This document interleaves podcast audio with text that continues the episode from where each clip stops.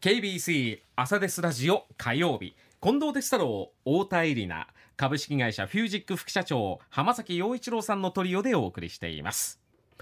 ではこの時間はコメンテーターの皆さんにニュースを深掘りしていただきます。浜崎さん今朝どんな話題でしょうか？はい。えー、っとハリウッドで今ストライキが起こっているということですね、はい、あの少しそのストライキについてお話をすると7月13日からですね、うん、あのハリウッドの俳優、まあ、労組組合というか映画俳優組合っていうところがあるんですよ。これはまあ俳優さんが、えー、いる組合。そしてもう一つこれ5月からではあるんですけどもあの脚本家の皆さんが作ってる組合が、うん、えー、まあ、同時にストライキをしたということなんですね。でこれ同時にストライキをしたというのがなんと60年以上ぶりということで、まあえっとまあ、かなりあの今大変なことになっていると、まあ、日本においての、まあ、非常にあのニュースになった影響としてはですねあのミッションインポッシブルで、えー、トム・クルーズさんほかあのキャストの皆さんがですね来日してプロモーションするのが、えーと、延期されたというところもありますし、ねうん、えー、まあ、いろんなところで影響が出ているであろうということなんですけども、まあ、このじゃあストライキ、まあまあ、63年ぶりということらしいんですけども、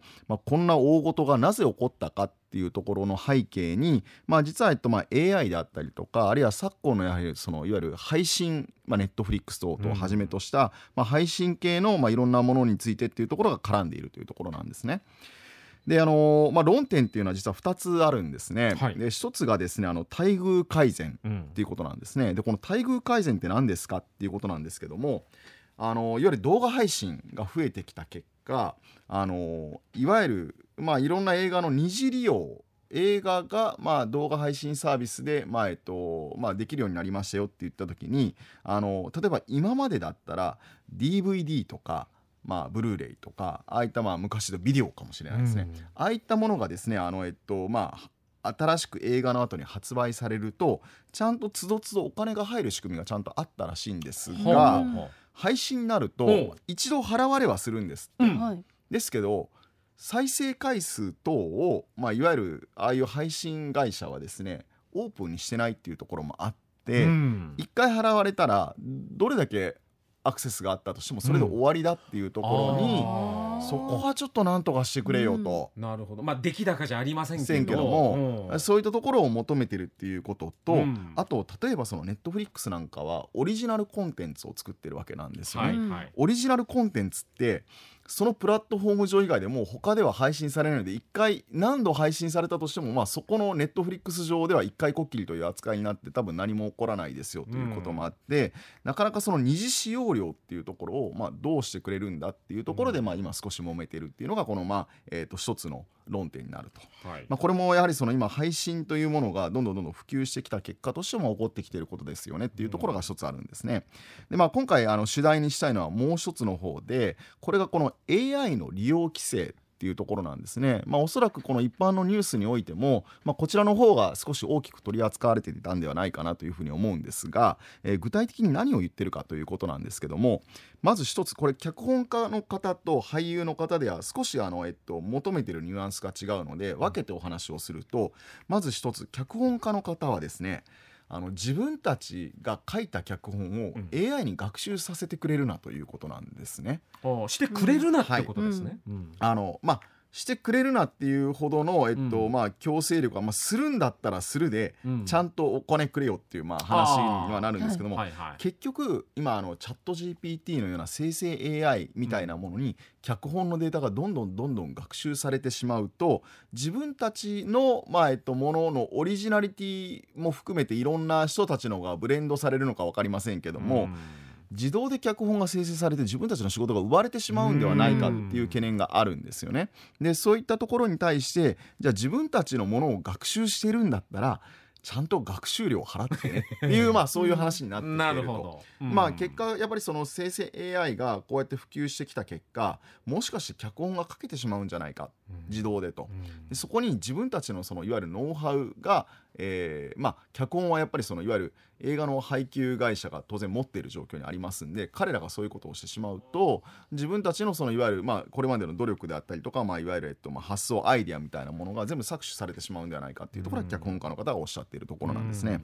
で俳優の方はですね、まあ、もっとやはり深刻であの今ですねあのやっぱりこの AI と俳優の業界でいうとデジタルレプリカっていうことが、まあえっと、非常にこうキーワードとして話題になっているんですね。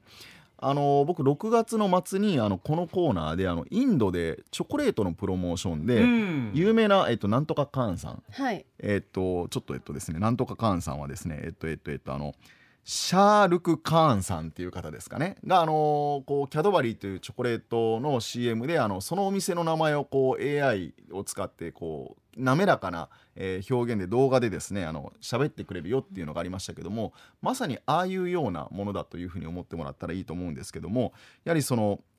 いわゆるデジタルレプリカを作って、えー、っとまあ、いろんなことができるようになるっていうことはそもそも否定はしてないんですけども、うん、えー、実は今何をこのきっかけになったかっていうとですねその映画会社がですねエキストラの方に向けて1日10万円ほどの対価で、うん、えー、いわゆるその何て言うんですかねこう、え動きをですね、うん、いろいろこう取らせてくれと。はあはあ、で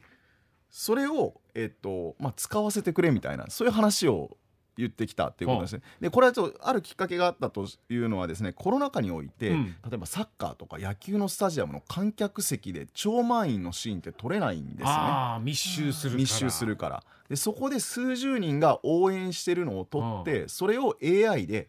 あたかも顔とかまあいろんなこう動作を変えることによって多くの人が、うん、えー、まあ観客が超満員になるシーンをうまく、うん、まあ、作ることができたりとかしてでこれよろしくねってやってたりとかですね。あるいは、えっとあのまあ、他にも実は使われていたりとかして「スター・ウォーズ」でいうと「あのローグ・ワン」っていう、まあ、スピンオフ作品2016年に、まあ、これ公開されたものなんですけどもその時もですねあの亡くなった「スター・ウォーズ」のあの第1作目もう古いものですね、その方の、えっと、いわゆる、えっと、ターキン総督総督っていう方の役の方を、えー、モーションキャプチャーと CG によって少しこうえっと、また復活させたりとか、あれの俳優のブルース・ウィルスさん、うん、えー、今ちょっとね引退されたということで、はい。はい、あのありますけども、えー、実は2021年ロシアの通信会社の CM で、うん、ブルース・ウィルスさんにちょっと顔が近しい人が動作をしているところで、うん、AI で顔だけブルース・ウィルスさんの顔にして CM を、えー、作るとかですね、まあ、そういったところとか、まあ、いろんなものが実は今出てきてて、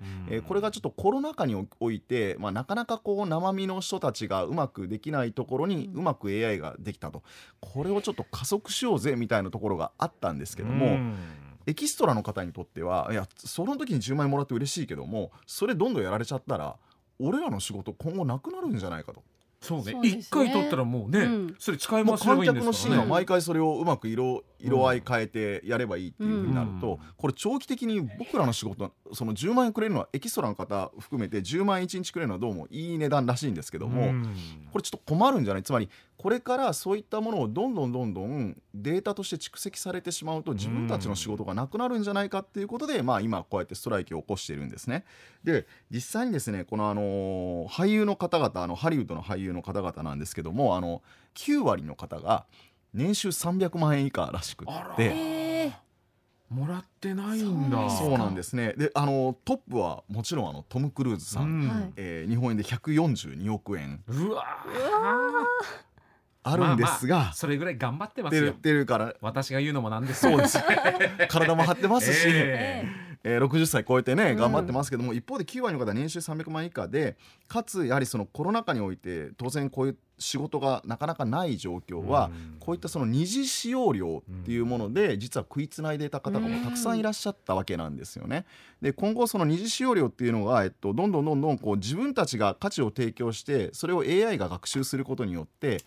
二次使用じゃなくてもうじゃあ AI にやってもらうよっていう風になっちゃうとなかなか自分たちは辛いよねと、まあ、これをデジタルレプリカというんですけども、うん、それに対してやっぱその学習に対してより長期にお金がいわゆる入る仕組みを作れないかっていうところがまあ今回のあのそれを否定してる AI の利用を否定しているものだものでもなく、うん、学習を否定しているものでもなくてそれをうまく使いながらも自分たちの権利をしっかり守っていこうということで今ストライキが起こしているということなんですね。うん、でやっぱりあの、まあ、我々もあの、えっと